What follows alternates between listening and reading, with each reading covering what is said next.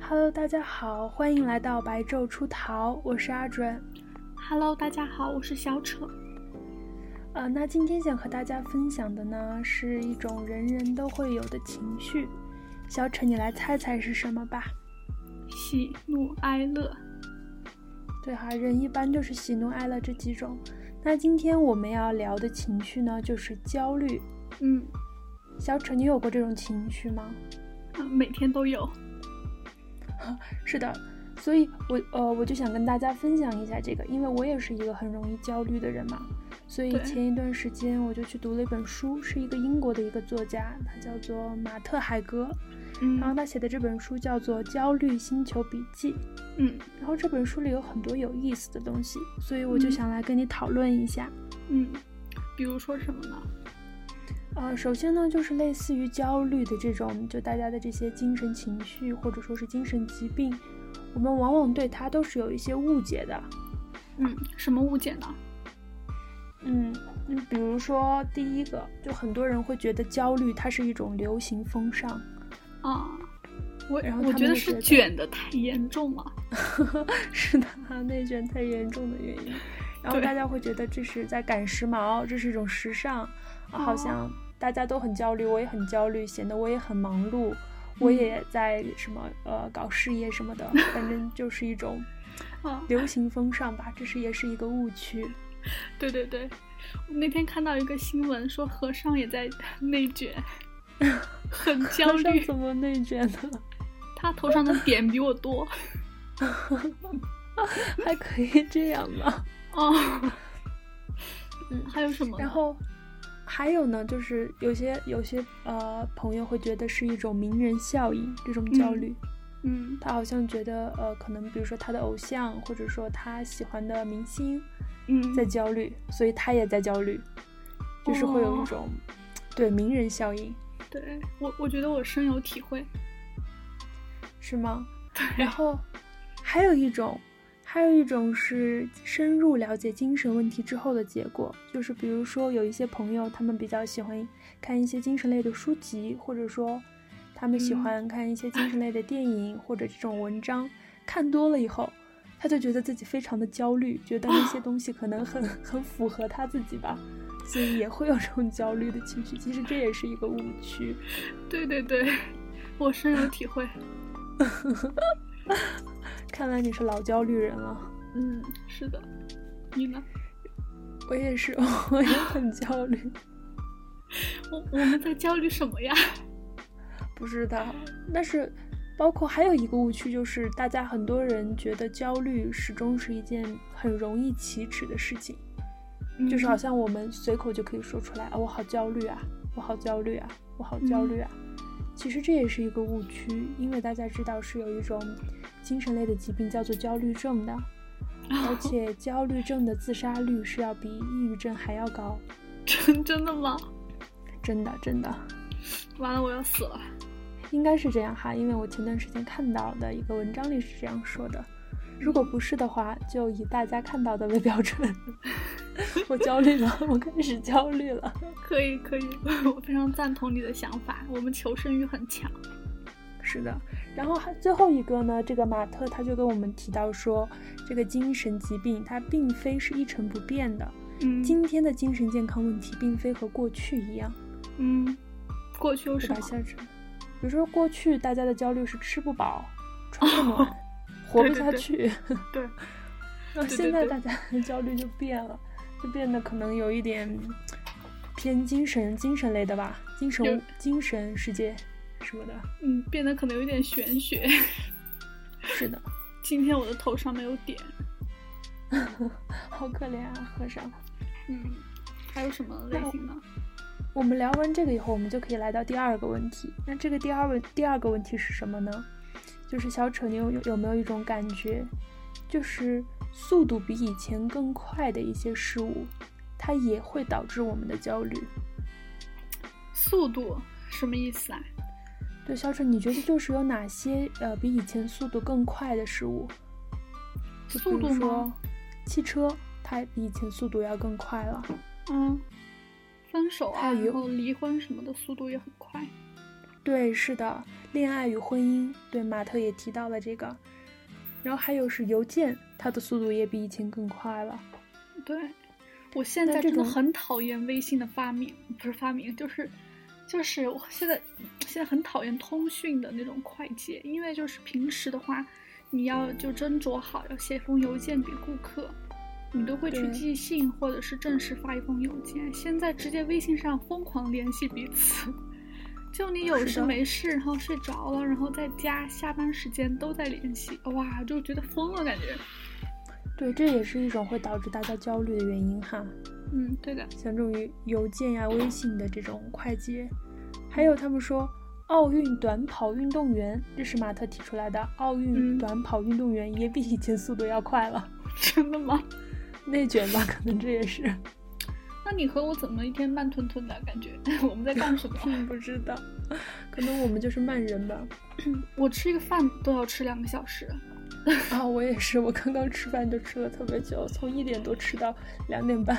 哇，啊真的，我我我就觉得我我我有毒。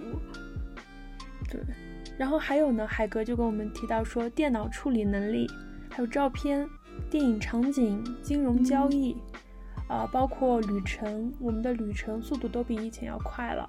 还有比如嗯说全球的人口增长，嗯还有，亚马逊雨林的乱砍乱伐，嗯，还有比如说技术进步、政治事件，还有你嗯大脑中的思绪，都是比以前速度要快的。对，你说这是为什么呢？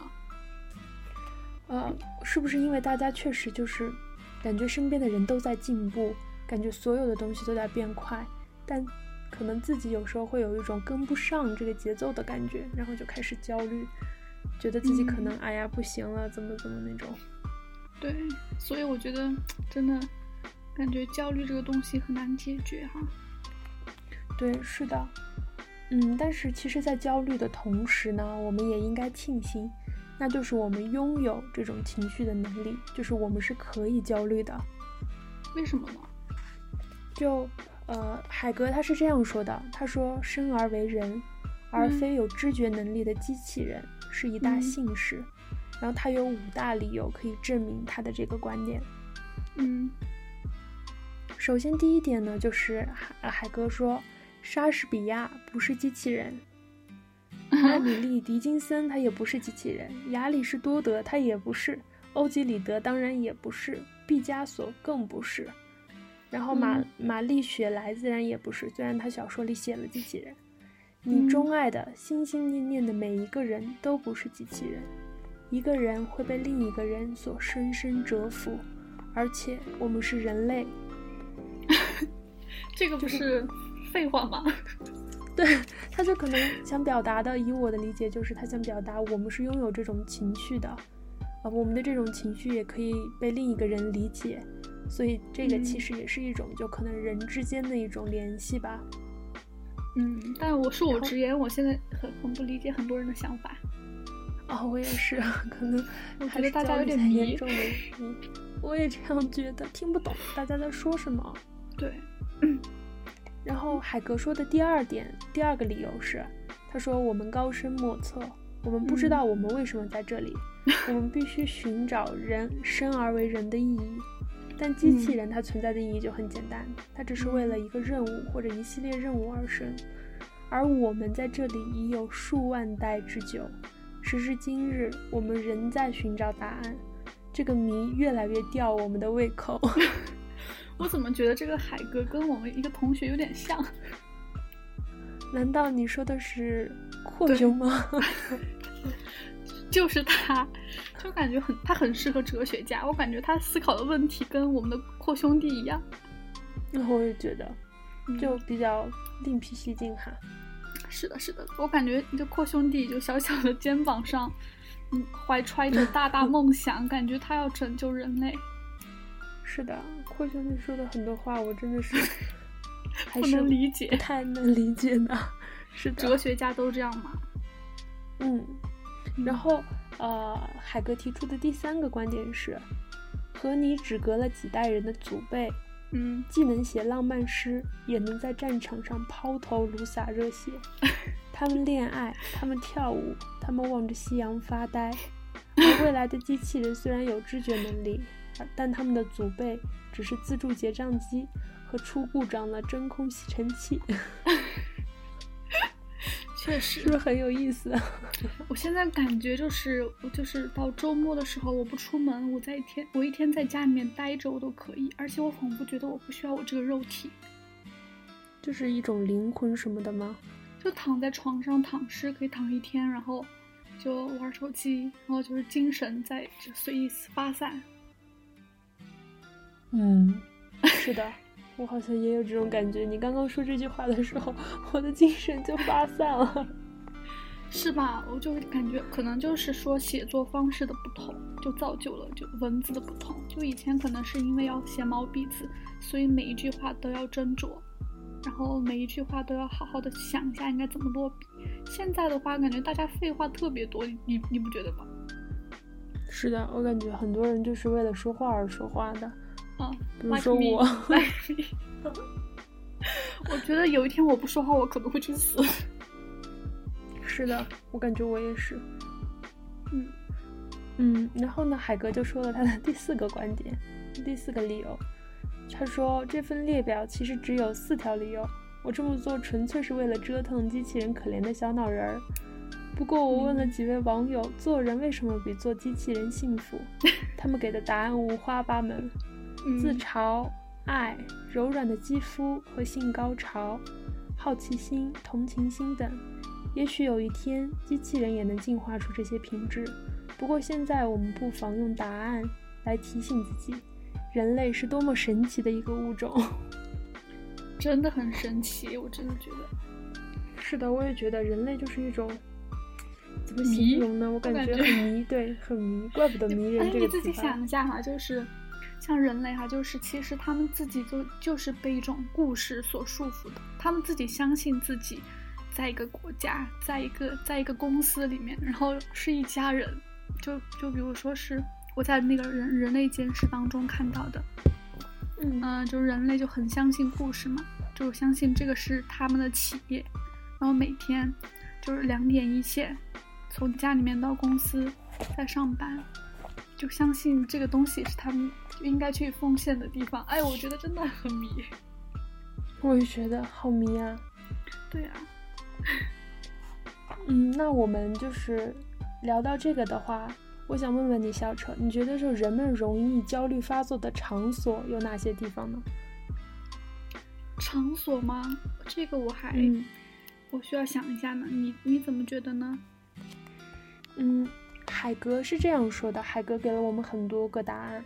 嗯他第一个答案是超市，嗯，第二个答案是百货店没有窗户的楼层，嗯，为什么第呢？三个答案是，我也我也不太明白，百货店没有窗户的楼层会不会就是因为可能空间比较封闭？嗯，其实我你觉不我觉得小楚那种白炽灯真的很容易让人焦虑？对，但我我觉得我焦虑最多发生的场所是朋友圈哎，是的，它有一点就是在电脑屏幕前，也是很容易发焦虑发作的。然后他还说到人潮汹涌的音乐节，哦，你焦虑吗？那个东西不是快活吗？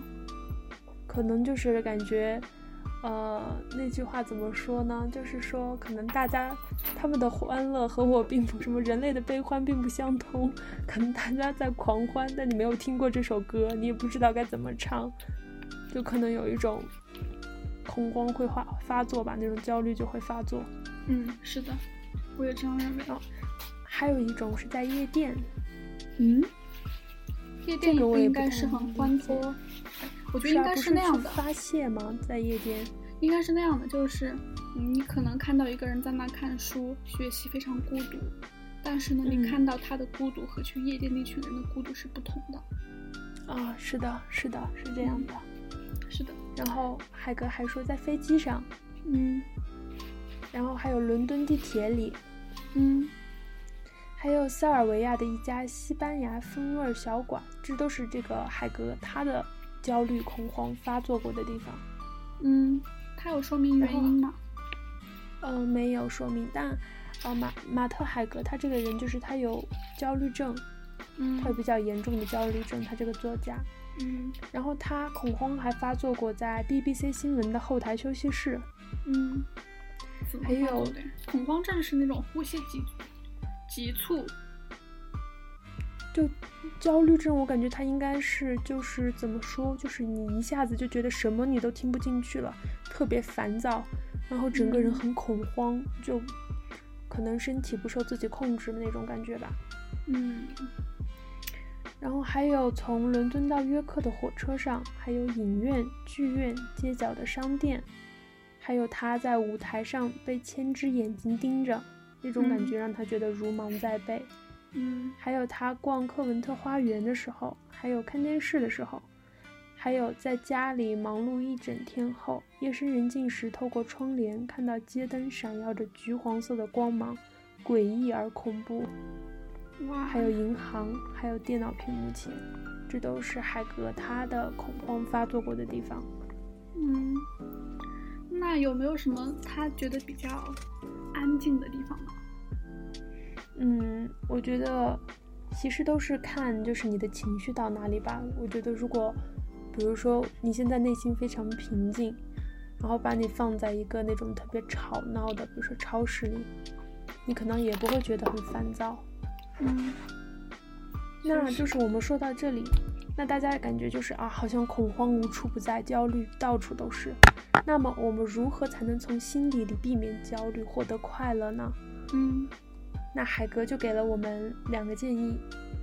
第一个建议就是不要攀比，嗯，可能就跟我们的卷有点关系。对，然后第二个观点呢，就是不要将现实的自我与假想的自我做比较。现就是意实自思我、说假想自我，对，意思就是说，不要让我们沉溺于假设的海洋，不要没完没了的假设另一个版本的你。那个你也许置身于另一个平行宇宙，也许会在人生关口选择另一条路，但他或者他与现在的你无关。网络时代鼓励选择和比较，但你万万不可这样对自己。攀比是偷走快乐的恶贼，罗斯福总统曾这样说道。嗯你就是你，往事亦不可追。要想创造美好生活，唯有把握现在。悔恨不仅于事无补，而且会把当下当成另一个缺憾。接受现实吧，做一个有勇气犯错的人，做一个有勇气不惧未来的人，做一个有勇气……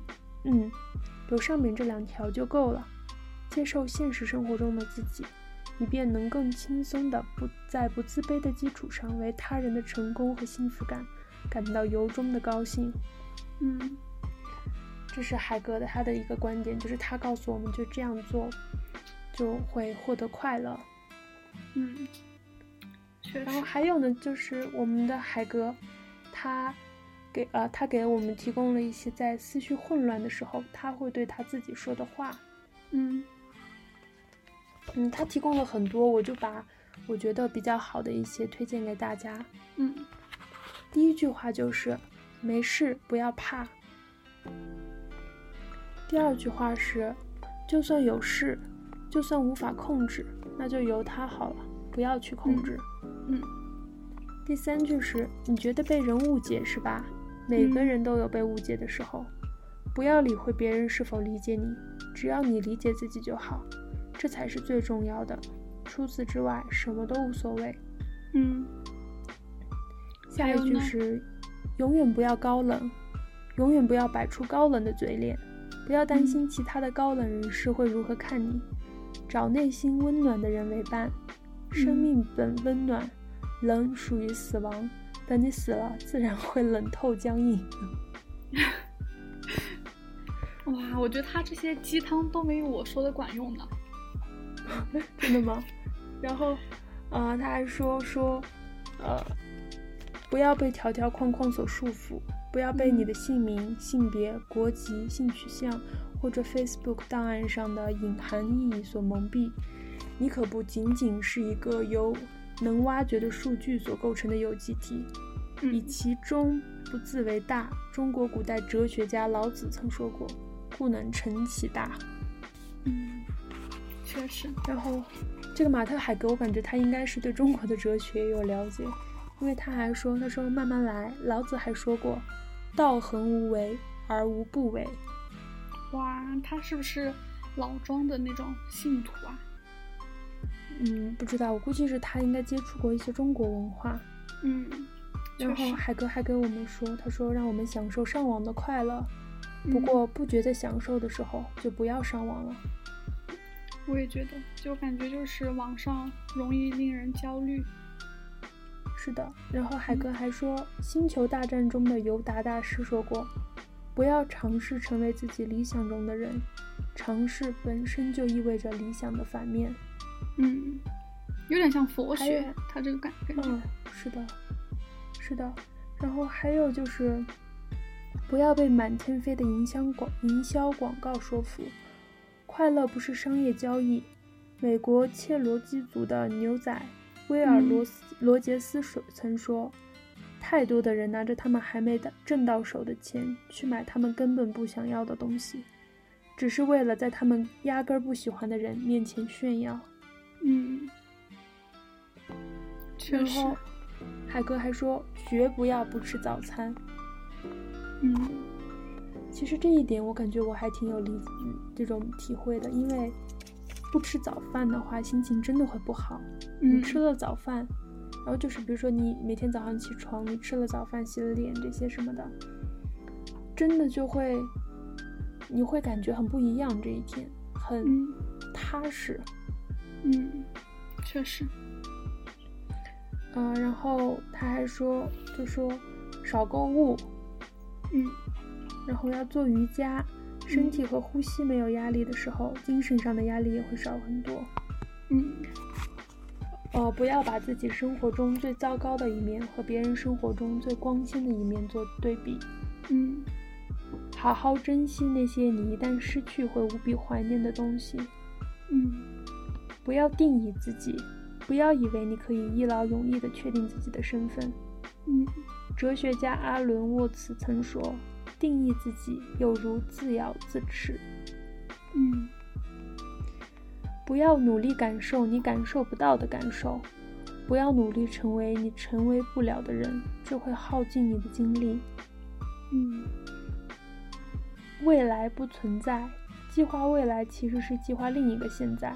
到了那个现在，你又会计划另一个现在。对，然后就是他说，不要内疚，在这个年代没有一点内疚感几乎不可能，除非你有反社会人格。小时候在吃饭的时候，我们就学会了内疚，因为这世上还有无数人在忍受饥饿。我们内疚，因为自己比别人过得好；我们内疚，开车、坐飞机或用塑料袋儿，我们也会内疚自己破坏了生态环境。买的东西可能在某种程度上有被我们尚未意识到的道德伦常，例如买了皮草，我们嗯又开始内疚，产生不可描述的欲望或不忠的念头，我们亦会内疚；没有满足他人的期望，我们也内疚。我们内疚自己占用了地球空间，我们内疚别人能做到我们做不到的事，我们内疚自己得了抑郁症或焦虑症，我们内疚自己还活着。这种内疚一无是处，它对任何人都没好处。无论你过去可能犯下多少恶，都不要沉溺其中。最好的方法莫过于尽力行善弥补，嗯呃，仰望天空，相信我，你会感受到神奇的魔力。其实仰望天空，我觉得确实还挺解压的，因为大多数时候天真的都很好看。嗯，确实，感觉他这个鸡汤感觉就是挺振奋人心的。其实他这个不是鸡汤啦，他这本书叫《焦虑星球笔记》，是算是他研究精神类的一个，嗯，怎么说呢，就是研究精神类的这种疾病的一个总结吧。啊，记录日记是吗？对，因为他是一个深受其害的人嘛，嗯，一个然感后后海哥，对海哥还给我们提意见说，让我们多接触非人类的动物。嗯然后他说，呃，这个世界有悲哀的一面，但请记住，这里每天都会新增数以百万计未被报道或颂扬的善心，数以百万计的爱的给予。这个嗯世界人性永存，真善美永在。嗯还有就说，不要因为自己把生活弄得一团糟而自责，这很正常。宇宙也是一团糟，银河成天四处漂移，漫无目的，你只是在和宇宙同步而已。嗯，有道理。然后他说，尝试降低欲望，欲望是一个黑洞，欲望是一种匮乏，没有匮乏感就不会有欲望。诗人嗯拜伦写：“英雄乃我所求。”他的意思是，他不是个英雄，渴求我们不需要的东西，过于关注我们所没有的东西，会让我们感到匮乏。你需要的一切都在这里。人类只是因为生而为人就已足够圆满完整，我们嗯是我们自己的目的地。嗯，我也对，觉就得是大概就是这些。我觉得他这本书里面我，我我比较想分享给大家的就是他的这些部分。嗯，那就可以缓嗯解一下听众朋友们的焦虑。对，就是嗯，朋友们可以可以就是深呼吸，然后放松一下，因为这个世界上所有人都在焦虑，每个人嗯都在焦虑，是就的不用不用把这件事情在自己的身上。啊、比如说怎么说呢？就是夸大，就是你嗯会不停的去放大这个情绪，这样的话，可能你就作茧自缚，会一直困在这个情绪里面。可以尝试一下去接受自己呀、或者说，呃，像海格给我们提的一些意见。嗯，对。然后我这有一个缓解焦虑的小方法，嗯，是什么呢？就我自己的一个小妙招，应该是嗯我悟到的， 我悟了。你又悟了，对啊，我这个鸡汤大师李扯淡， 是什么呢？就是，嗯，就你如果感到自己非常痛苦，还有就是非常焦虑的时候，你就想一下，你其实就是你自己这个世界的剧本和主角，然后其他那嗯些是人的都是配角，就包括他们是多的有钱、多有名，他们都是你这个故事当中的配角，配角怎么能跟主角比呢？是的，对，嗯，那朋友们如果感兴趣的话，也可以去看一看跟焦虑相关的一些书籍，比如说我推荐的这本《焦虑星球笔记》，嗯然后也可以像小扯说的那样，就是用主角理论嗯来给自己一个，嗯，怎么说呢？来给自己一个，呃，缓解的缓解的一个空间吧。对，然后这个我们就这个《焦虑星球笔记》呢，还是很好看的。如果就朋友们感兴趣的话，我们可以再出一些其他嗯笔记的内容，比如说什么，嗯，是的，比如说什么恐慌那种。是的，嗯嗯，那我们今天的播客就到这里了。如果听众朋友们有感兴趣的话题，可以给我们留言或者私信。嗯，好的，那我们嗯下期再见，拜拜大家，嗯，谢谢大家收听，下期再见，拜拜。拜拜。